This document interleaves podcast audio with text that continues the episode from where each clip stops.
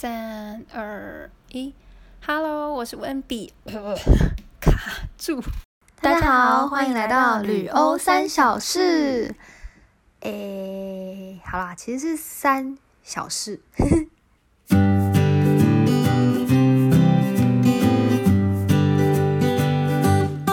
Hello，我是温比，今天终于是我们第一集，有请不一样的来宾来到我们现场。我讲了超级久，不知道各位听众就是还有有没有记得，就是这一就是距离我那时候招募大家说要不要来跟我们分享，到现在我 过了多久，终于才有第一集出现。我现在有开始慢慢的在跟呃要来一起录音的听众慢慢的做联系。那 还有一些听众其实也都有写信给我们，或是 IG 私讯之类的。那这些因为呃不好意思，最近真的太忙，所以如果大家真的还是很有兴趣的话，呃，我会开一个 Google 表单，然后可以帮我再填一下嘛。如果很有兴趣的话，就是跟我想要跟我们聊天，对。那我现在已经有排到一二三第三个，对。这 是什么反应？反正就是有三个人了，然后包括今天这位。那如果你之前已经有传 mail 或是有传呃你的 IG，我会再多一个栏位，那请你再帮我勾选并填上你的那个 IG 的账号或者是你那个 email 的信信箱位置，那叫什么 mail address 叫什么有地址 email email address OK。总而言之呢，就是你如果你之前有寄信给我，再麻烦再帮我填一下。那我也会在看到信件或是有在回看回看到一些讯息的时候，我会再用 email 或者是什么东西呃回复给你，再请你帮我填一下好了。因为不好意思，最近太忙，然后做事太无章法，所以 所以很多事情都乱掉了，不好意思。那我们现在就先欢迎我们的来宾，Hello，大家好。你要自我介绍一下吗？好，Hello，大家好，我是 S 米，非常荣幸可以来到旅游三小时来跟大家聊聊我们这一集要探讨的主题。对我们这一集的主题，我们这期就没有三小时，就是也不是 就没有什么衰的事情。今天我们讲的会比较震惊一点点吧，但是主题是今天是旅欧正经事。嗯，今天的也比较严肃一点点。其实我们会我会选这个主题，就是也是因为呃，我们 S 米，我觉得他是一个蛮有想法的人，所以我觉得他对这个事情也非常有感。那我们就请他来一起跟我们讲，探讨犹太人这件事。其实也不是探讨犹太人啦，是我们想要跟大家分享一下我们去集中营的状况。那因为集中营一定会牵扯到犹太人，所以我们基本上就是会以这个为主轴来跟大家分享一下。是是是，所以今天感觉会比较沉重一点。对，今天 我不知道讲到沉重我就好想笑，为什么？可以震惊一点。我不知道，每次因为我震惊，我就觉得好好笑哦。我以前完全没办法震惊哎，就是我一定上台是要做这种搞笑的事情，我才会觉得比较放松。我会不然太震惊，我做不出来。好，那放松一下，放松一下。突然觉得好好笑。好啦，其实我会选这个主题是还有一个原因，是因为我之前看到一则新闻，它就是在写说欧洲反犹太的这个呃主义又开始在兴起的。会有这样子讲，是因为在柏林，不知道大家知不知道，就在柏林其实有一个犹太人纪念碑，是专门纪念那些呃在二战死去的犹太人们。但是却在这个时候，居然有人就是抗议说，为什么要摆一个犹太人的纪念碑在我们德国的首都？我那时候看到我整个吓到，我想说，天哪，这种事情就是有什么好说的吗？你你就 讲你们好像，天哪，好像在占地区啊，或者占民族，但是就是 就是他们居然还可以讲，有人居然可以讲出这种话，我那上当下真的太惊讶。然后我发现 S 米也跟我有一样的感受，就是也是对这件事非常的惊讶。对对对，就是关于反犹主义这件事情，我觉得好像其实已经不是这几年大家在讨论的事情了，只是最近又会被出来讲，拿出来讲，是因为前几年吧，前几年好像是土耳其还是中东的难民潮又回到欧洲，对对对，然后因为那时候。德国对于难民潮其实是门户大开的，他是很欢迎这些难民去到他们的国家，嗯嗯，所以那时候又开始又有一些算是纳粹时代的余毒吗？就是有些纳粹的主义 又又又举呃又什么又崛起了，对，所以大家又开始反难民，然后反犹太主义又再次被拿出来讨论。对，就是我们那时候看到，我们两个其实觉得，第一很惊讶，第二真的蛮难过的。就是这件事，其实说真的，二战离现在我们此时此刻二零二零年真的没有很久。就是对，还不到一个世纪，对，还不到一个世纪，然后就又有这件事发生，这是一个很可怕的事。所以，我们今天就是决定要来跟大家讲一下那个呃集中营的一些我们在那里看到的事，还有一些感受。那首先，我先来问一下 S 米，你去集中营的时候，你觉得的感觉，就是整个它整个环境的氛围给你带来的是什么样的感觉？其实我觉得，因为我那我觉得一定要讲到天气是一个非常重要的因素，因为我去过那天就是。就是阳光普照，然后太阳很大，什么天空很蓝，天气就很非常非常好。然后你整个一眼望过去，草地都是绿的，很适合晒太阳。对，很适合去那边野餐。然后你就会很难想象，然后你看那些红砖屋，你就觉得好难想象这个地方居然是曾经关了，就是屠杀这么多犹太人。嗯，你就觉得这应该是一个度假胜地，然后是小木屋那种红砖屋。所以我觉得，就是真的，你去的时候可能要稍微留意一下天气预报，因为我觉得天气太好，真的会影响到你对那个地方的观感。就是这个地方是你要特别挑天气不好再去，对，一般一般都是挑天气好，冬天去比较适合之类的。像我那个时候，我去的时候是在四月的时候，我是复活节假期的时候去，那那个时候去，跟你讲，跟大家说，真的真的非常适合。那一天飘着小雨，真的是那种微微的小雨，然后天气阴阴的又很冷，然后整个你知道那里很多柳树，有很多柳树，你知道在那边慢慢的飘这样子，天呐，好凄凉，好难过，看到那个场景都已经郁闷起来了。我那时候啦，我那个时候，所以我那时候跟一开始诶诶跟 S 米在一开始讨论讲到这点的时候，S 米就觉得啊，真的是我一定要再去一次，呵 呵听到快笑死。对，我真的觉得一定要冬天去一次。你可以夏天去一次，然后在冬天去一次，你就可以感觉到两个季节，它会给你带来非常非常不一样的感受。真的，而且我们其实，其实我个人是蛮推荐，就是这个地方是可以多次去，因为它的导，它的门票其实设置的蛮特别，是因为他们觉得这个不可以拿来盈利，所以基本上集中营是免费的，但他要钱的部分是导览，但是导览的部分其实都是做义工的，大部分啦。然后因为那个。导览的收入听说是，听说是拿来维护那个园区这样。对对对，就其实它的它的门票，它也不算是门票，它就是它的收费呃收费系统，销嗯售票系统很很神奇，就是你如果不想要导览的话，它其实你只能在下午的时间进去，所以它其实是会希望说你进去的时候是有跟着导览员的，因为这样你比较可以了解的比较透彻。真的，真的，而且我们觉得真的导览员很重要。我真的必须说，如果你去没有导览员，我觉得这一趟旅程真的就是不得不说，我觉得有点白费。走马看花，我觉得就白费了，它的意义就完全消失了。我说真的，我们那时候是去，甚至是我们是第一批哦，就是我们是搭最早那一班就是接驳车去，而且重点是最早那一班还超卖。就是各位知道超卖是什么吗？因为我是到后来才知道原来有这个词，很没有知识哎。就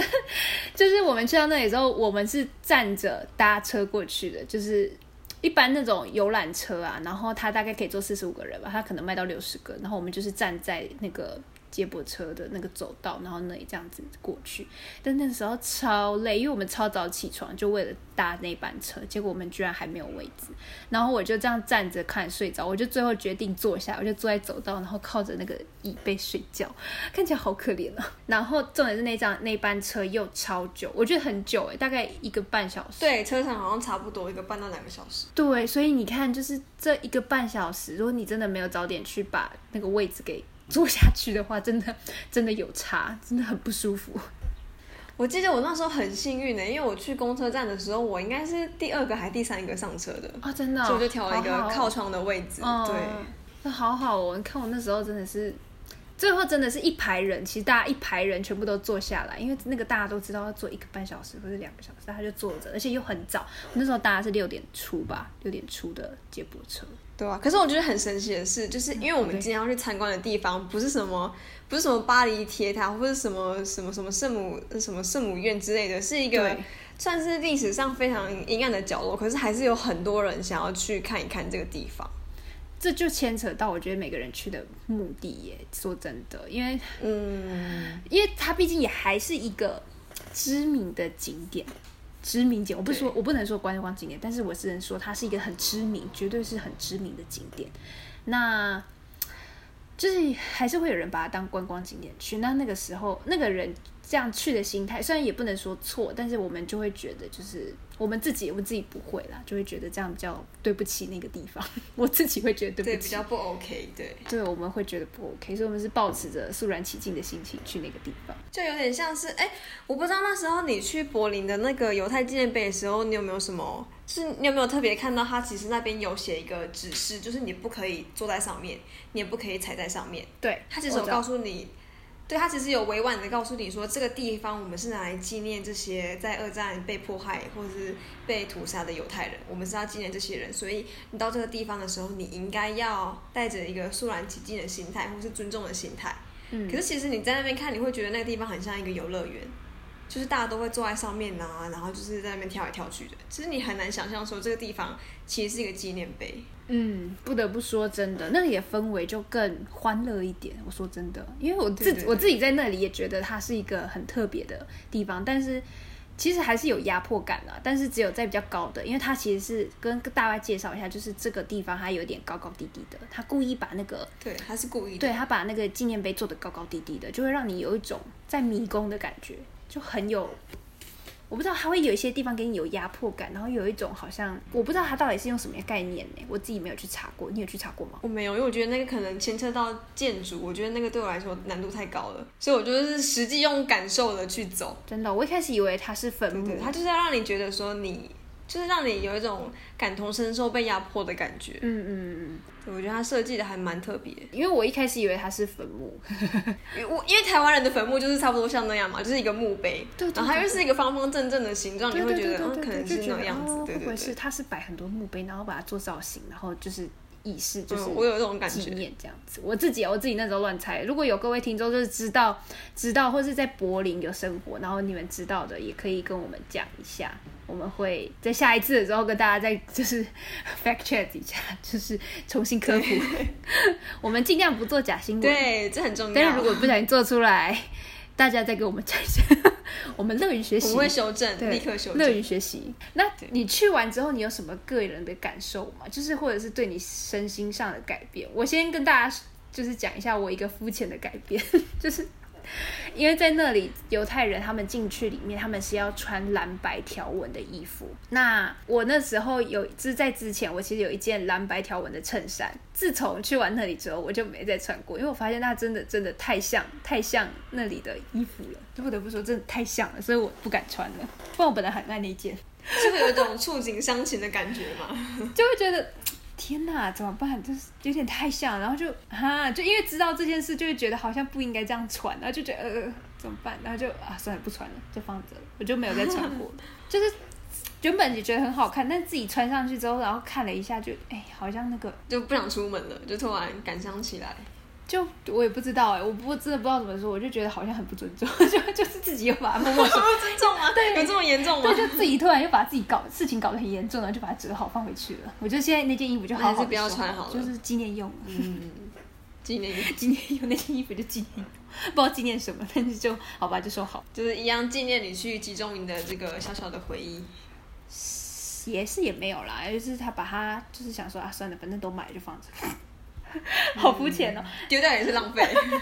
好了，随便啦，不管了。我们的衣服，我的衣服重要 不重要？但是就再来就是我们要跟大家介绍一下那个集中营内部的部分。其实这才是我们最想跟大家，前面废话太多了，到底在干嘛？对，前面就是个人的感受，不是很重要。对个人感受也是很重要啊，只是就是还是要讲一下比较实际面的东西。对对对，我们其实最想跟大家里面分享说我们里面看到的跟听到的故事，还有就是我们的 Esme，其实我觉得他超厉害，居然他有特别特别买下来，就是呃那个集中营的介绍书，是介绍书，因为它 SOP 吗？指南说明书。就是是 有有这种东西吗？他是讲说，其实那本书我是直接去问那个，对我是直接去问那个书摊，我是问他说，就是如果我想要更了解关于这个集中营的所有，就是他 about 他的 this。对对对，就是这个集中营的话，那我应该要买哪本书？然后他就介绍我一本书，书名就叫做 Auschwitz，就是那个集中营的名字，奥斯维辛，台湾应该是这样翻。对，然后它里面其实很完整的，它是从虽然说我还没有看完，因为那本书是全英文的，对我来说还是会有一点点困难度。然后我在台湾也是没有看到有被翻译成中文，所以就是将就看一下。对，如果你有兴趣了解的话，那本书其实把整个集中营从它是从二一战之后，那为什么纳粹会兴起？也就是说，为什么他呃纳粹会想要盖这个集中营开始说起，然后后续去。而且我觉得他很特别，是他还有特别说到说，就是关于这个集中营的，算是指挥官或是管理者，他个人在成长过程中，他是受到什么样的什么样的遭遇，以以至于说他会对于呃这些犹太人的囚犯会去做这样子的恶行，就他其实描绘的还蛮深刻的，他讲的很细，他是从头讲哎，他是从为什么讨厌犹太人开始讲哎。对对对对对，所以我觉得很特别，就是你可以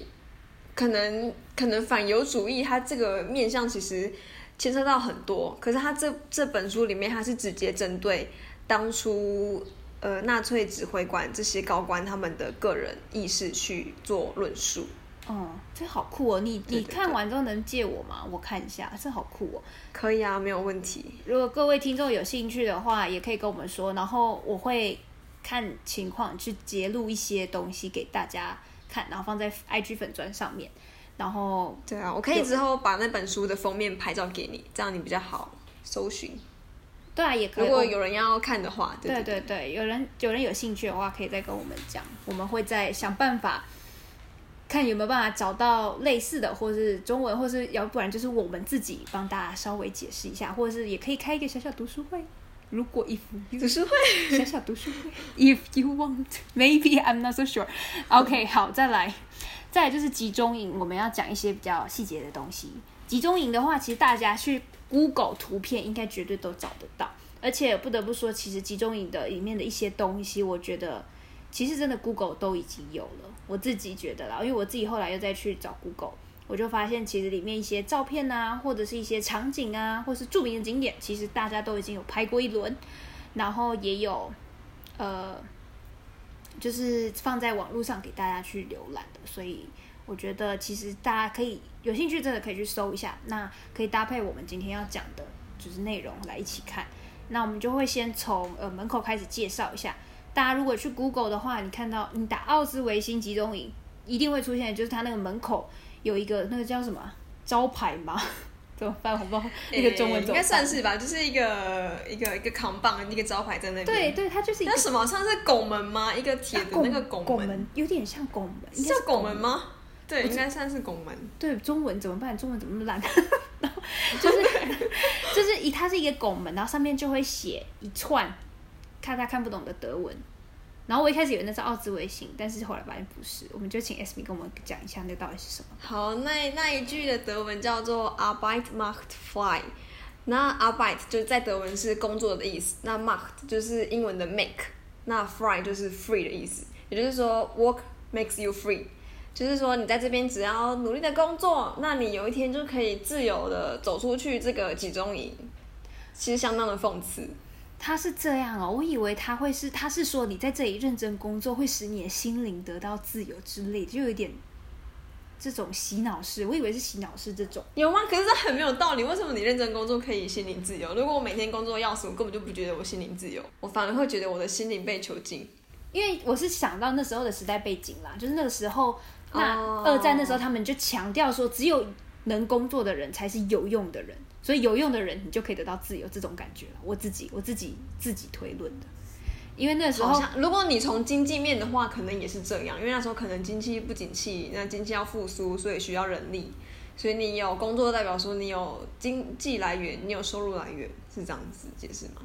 嗯，我其实也不知道哎，就我自己，我们都是自自己推测，我们其实不知道这句就是这样，anyway 就是他们在所有的集中营都放了这一个。我们就觉得天呐，好好恶心哦！我觉得很恶心，我本人觉得恶心就很故意啊！我就觉得他很故意耶，就是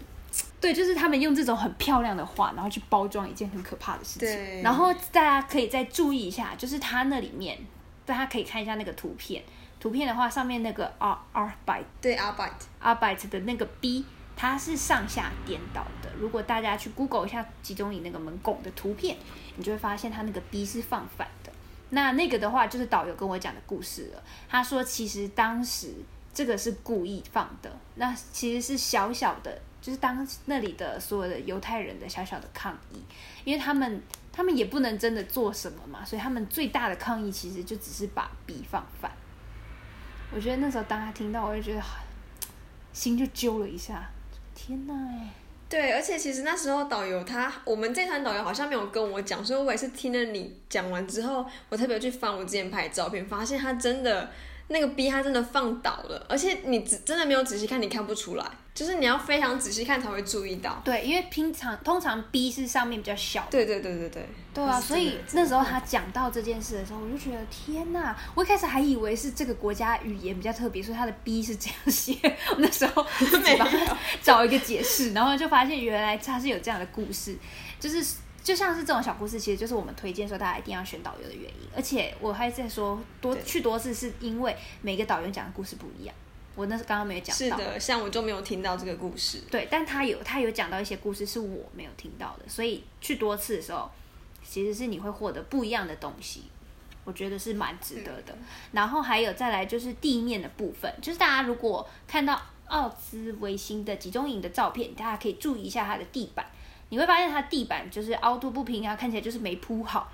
但是各位注意，那个不是没有铺好，它是故意故意，它还是没铺好。对了，但是它是故意，它就是没有铺好，他就是没铺好，但他是故意的。就像我们台湾的路不平，不是故意的，但他就是不平。但是他们那边是故意让它很不平，是因为他想要让那边的呃囚犯都不可以就是在那里顺畅的移动。因为他们怕说会不会有人要逃跑，那所以他们故意把那个地板做的非常的不平，那个不平的程度是我本人穿着靴子，而且是那种登山靴哦，在那里走我都觉得很不舒服，因为它高低差太多了，就是一下高一下低，就是那个坑有时候又比较大。所以自己走在那里慢慢走，然后穿着布鞋走，可能都会有问题。但他们在那里的一些在那里的犯人，那时候是穿的是木鞋，就有点像是荷兰的木屐那样子鞋子在走那个路。所以对他们来讲，就是这是非常的一个，他们真的是用尽心机在经营集中营，不得不说，对，真是用尽，这所有的细节都可以看得出来，他们是想要把人关在里面的。就天哪，好可怕！他们其实设计的非常的，真的非常的完美嘛，应该这样说。可是它是精致，对，对对对对，非常精致。它就是要让你在里面过得生不如死。对对对，他他很呃，但也不是说德国人是这样，但就是呃，当下那个那个那个主义就真的太可怕了。然后再来，再来是我们再来就是在导游会带我们进到房间，就会开始介绍一些呃里面的一些摆设啊，或者是一些当时那些。呃，犹太人他们住的地方，我们一开始他们其实有三个园区。第一个园区你进去看的时候，其实会觉得，哎，这个房间其实，我既是当下觉得，哎，这个房间其实还好。我自己本人啊，自己自己本人进去，我觉得，哎，也看起来还算一个单人房，就是可能因为我住青旅住惯了，就觉得，哎，这跟青旅是有点像了。当下，但是这个只是其中一部分，因为后面他们他们越懂得怎么去折磨人，对。然后，真是很可怕，因为他们后来就是发现，嗯，这个效果真的效效果有点太好了，然后发现有点供不应求。关于就是把人处理掉的部分，供不应求，所以他们又扩厂，扩了第二跟第三个园区，所以就奥兹维辛那边其实是有三个大的厂区，是厂区吗？我要怎么讲啊？好难哦。就是反正就是三个不同的集中营，那第一个集中营就叫做奥斯比，就是奥兹维辛。那第二个它是叫做比克瑙，然后第三个因为它没有特别开放，所以我也没有特别去记它的名字是什么。没错，而且它越盖越大，就是第一个其实已经很大，真的很大。对，然后第二个就更大，那个大是你站在中间，它的那个中间有一条道路，中间道路站在那里的时候，你会发现你看不到尽头。对，而且它前面就是它就是一片有点像是一片森林的感觉，你就是可以看到隐约看到有树木在那边，可是你完全看不到这个集中营的底在哪里。没错，你完全看不到这个集中营的，就是呃，它的围墙，它的围墙到底底在哪里？对，这是第二个园，哎，是第二个园区，因为它只开放到第二个园区。我去第二，对，第二个园区比较大。嗯嗯嗯，第二个园区的话，大家其实去查集中营的时候，一定会看到一个就是有点像火车站的地方，那个地方就开始是第二第二个园区。那个地方的话，就是它是一个呃火车的终点站，那个终点站就叫做集中营，是奥兹维辛集中营。我忘记了，他把终点站是什么还是？还是还是比克瑙？我不知道那个。应该是比克瑙。但是其实很讽刺的是，他们已经就是做这件事做到，就是说直接把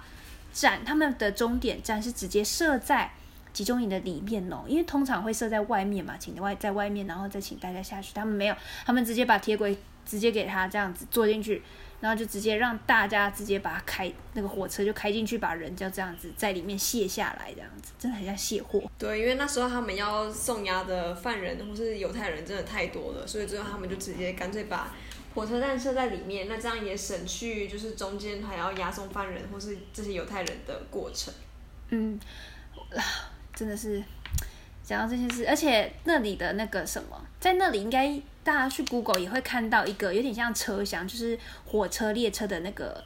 样子啊，那叫什么货柜箱吗？就是火车的货柜。应该就是车货货柜箱、货柜车、货柜。就是大家如果看那种西部牛仔的那种电影，然后都会看到那个火车嘛，对不对？然后那个火车它不是就一节一节的，对，然后里面装了很多，对对对对对，对，那个一节一节的那个装稻草或是什么之类的。对，但是那个他们拿来装人，就是人全部塞在里面。然后那一个车厢，一节车厢，他们说可以装到将近一百或九十个人。但是我本人去到那里之后，完全不觉得有一百个我可以塞得进去。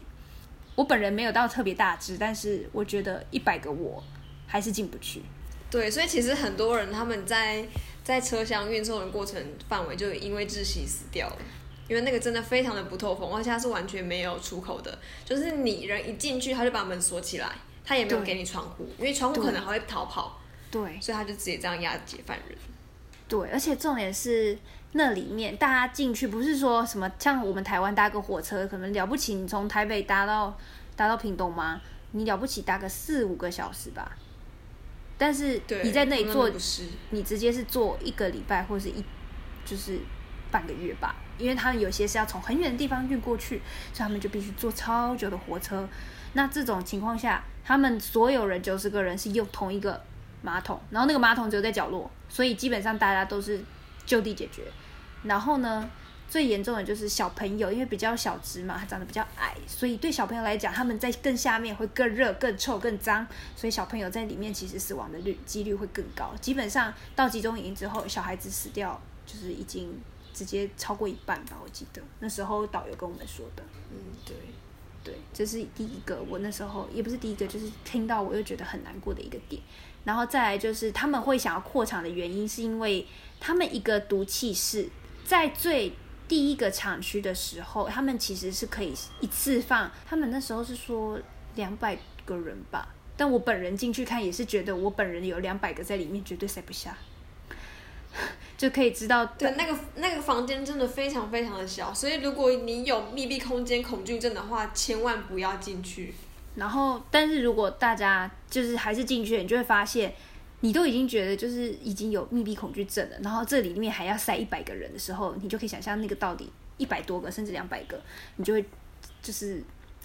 他们到底用了多高的效率在做就是处决人类这件事情。所以他们发现说，哦，一百个人、两百个人好像不够诶，就是这样一批一批扫有点太慢了，所以他们就决定在扩厂，变成说我们去到第二个厂区的时候，那里有更大的呃那个那叫什么毒气室，更大的毒气室，那个毒气室可以容纳八百人，然后甚至有可以容纳到一千两百人的，所以他们一个毒气室可能好像花三十分钟就可以解决掉这一批人，所以他们就是三十分钟就直接八十百个人、八百个人就这样子给他。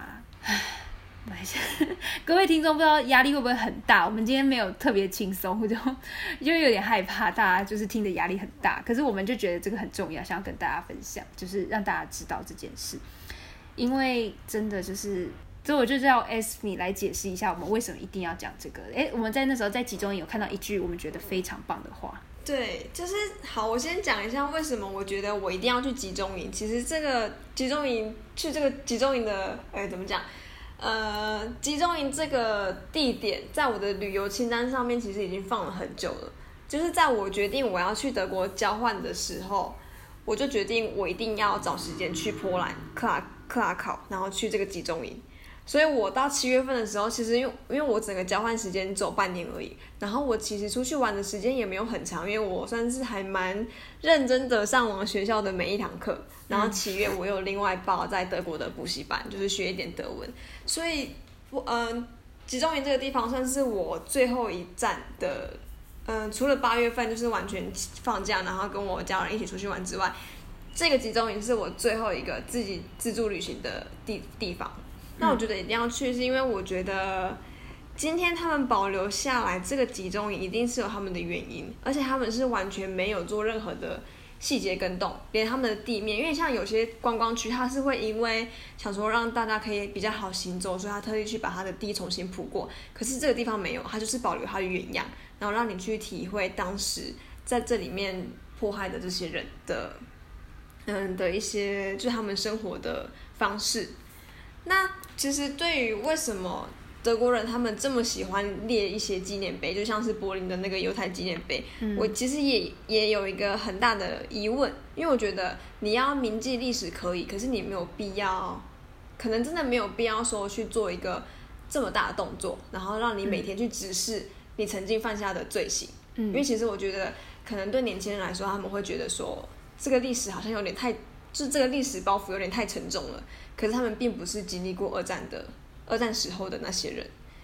那可是就是这个疑问，其实一直到我到集中营进去之后，然后我我记得那时候应该是他第一个第一个红砖屋，就是他第一个让我们进去参观的那个房子，对，然后他那里有立一个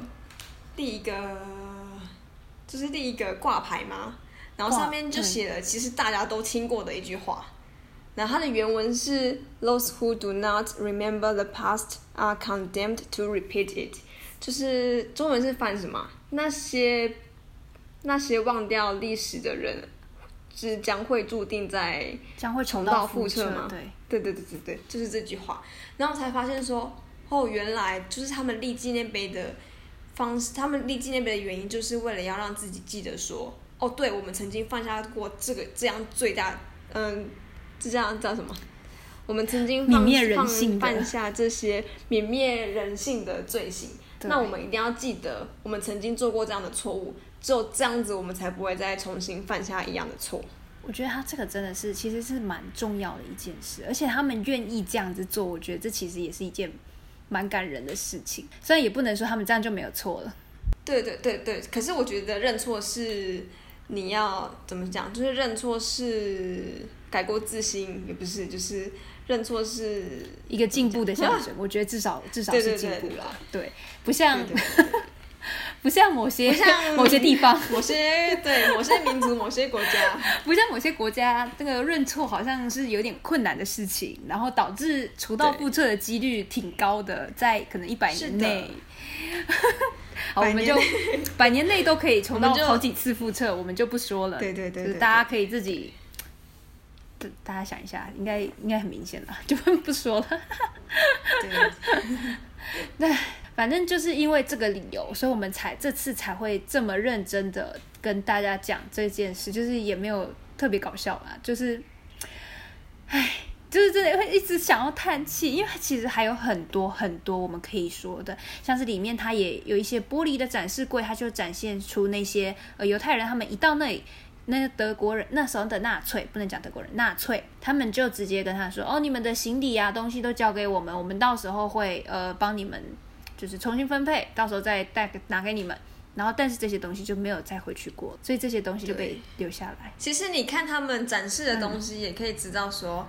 他们这些人在被通知要到一个地方性生活的时候是非常匆促的，因为他们带的东西都是一些基本非常民生用品的东西，像是梳子啊，或是鞋油，然后还有一些锅碗瓢盆，然后当然还有他们的衣服，或是一些家人的照片，然后还有一些刷具。对，就是非真的是非常基本。像我，你看我们去哪里出去旅游啊，都还在那边啊，我要带几件衣服，那这件衣服很好看，然后 什么之类的。或者是对，我要拍照，我要就是去什么样的地方，要拍什么样的照。对对对对对对对，然后还要再说，哎，我要不要带个吹风机啊？会不会那里的青旅没有吹风机？你看我们整理个整理个行李就在那边很堵，是哎，要不要带一下这个？哈，这个好方便哦，可是会不会很重啊？就在想很多，他们没有，他们就只有在哦，要出门是不是？好，那个那个地毯。他们因为他们是犹太犹太人，他们需要礼拜，所以他们一定会带。还有一个是他们的地毯，就是他们拜拜、嗯拜拜吗？礼拜礼拜，嗯，礼拜的朝圣吗？啊还是 是朝圣吗？朝圣好像是穆斯林。对，朝圣是穆斯林，反正他们就是会有个地毯，然后铺在地板上，然后他们就是会做有点像礼拜的动作。但我们其实不熟那个礼拜是呃怎么样的仪式，我们没有去好好查过。但是这个也是导游那时候有跟我讲到的事情。其实还有更多更多的东西没有跟大家讲到，但我觉得就是这些东西真的是我们留一些给大家去，如果真的有机会去到集中营的话，可以去那里呃感受一下，然后听受一下，听看有没有不一样的故事，因为不那里的故事其实很精彩，甚至有一些呃集中就是曾经在集中营待过的一些老人们，他们听说就是会固定一年会去一次集中营，然后去特地当讲解者，就跟大家讲说、哦、他当时在集中营是在哪里，然后他发生什么事，他做过什么，就是有怎么样的结果这样子。对，就是会有这种。其实还蛮多蛮多游客去那边是为了要去纪念这些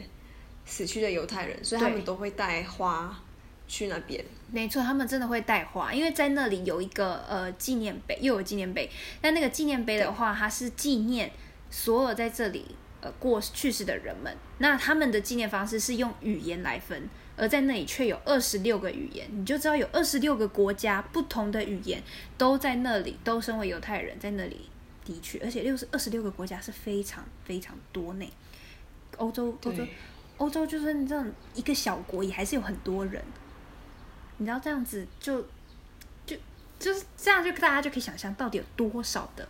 人在那里去世。然后这些人们，他们其实都会带着他们的花束或者是几支玫瑰，然后带着，然后去到那个纪念碑，然后去献花这样子。那就是大家会献给自己那个国家语言的，他们自己国家语言的那个纪念碑，然后看到当下又觉得蛮难过的。就是今天又是一个沉重的一集呢。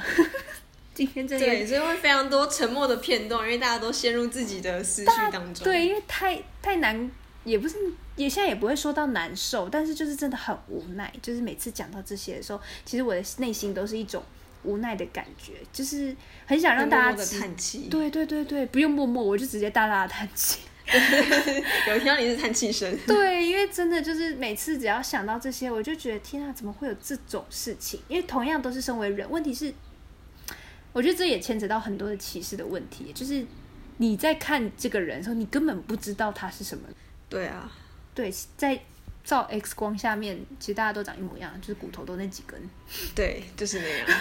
对啊，然后就啊、所以我们今天其实真的是特别想要跟大家分享我们这个呃蛮重要的一个景点的一些资讯给大家，然后也希望大家就是能够更了解一些呃欧洲的文化，这是文化吗都？是历史，对，历，史，历史，是历史文化。对，其实去欧洲，欧洲虽然有很多景点可以看，我觉得也是可以多多去看一些当地的历史。我觉得其实对于你去了解整个欧洲的文化是很有帮助的。对，你在那里才会更有共感，你才会更有一种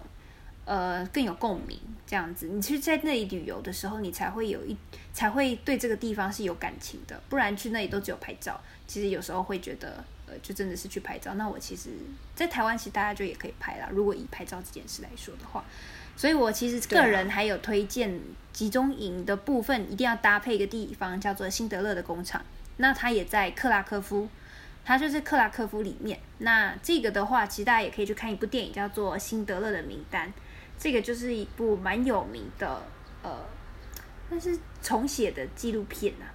因为辛德勒呢，他是个德国的商人，但他特别的地方是在他开的这间工厂是专门救犹太人的，所以他救了大概一百多个犹太人。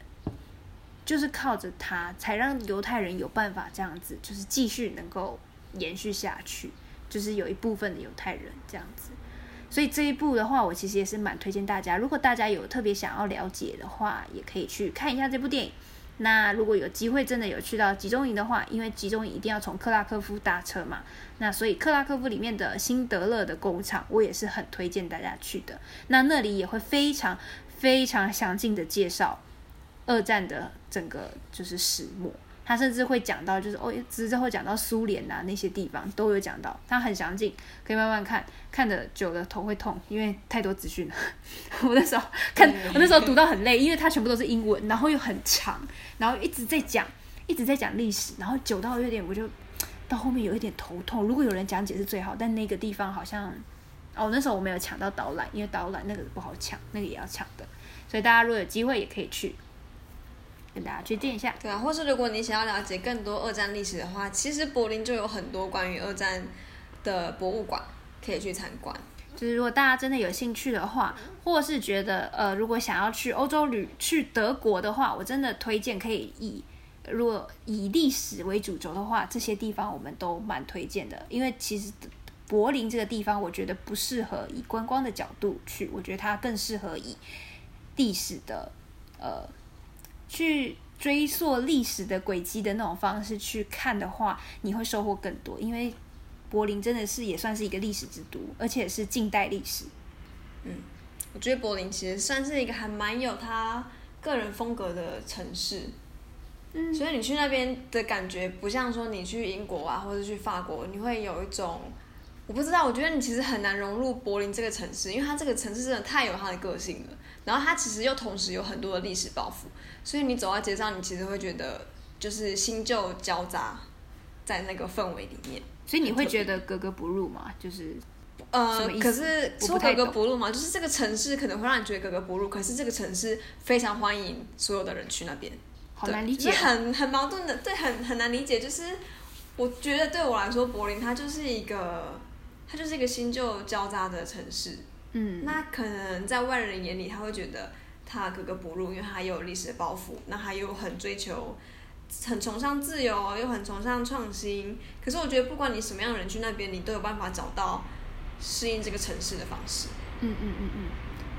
虽然说很笼统，好像每个地方都，每个世界各地的城市都这样，可是我觉得他就是有他个人的魅力在。好，那我们今天就也差不多到这边了，大家拜拜。好，大家拜拜。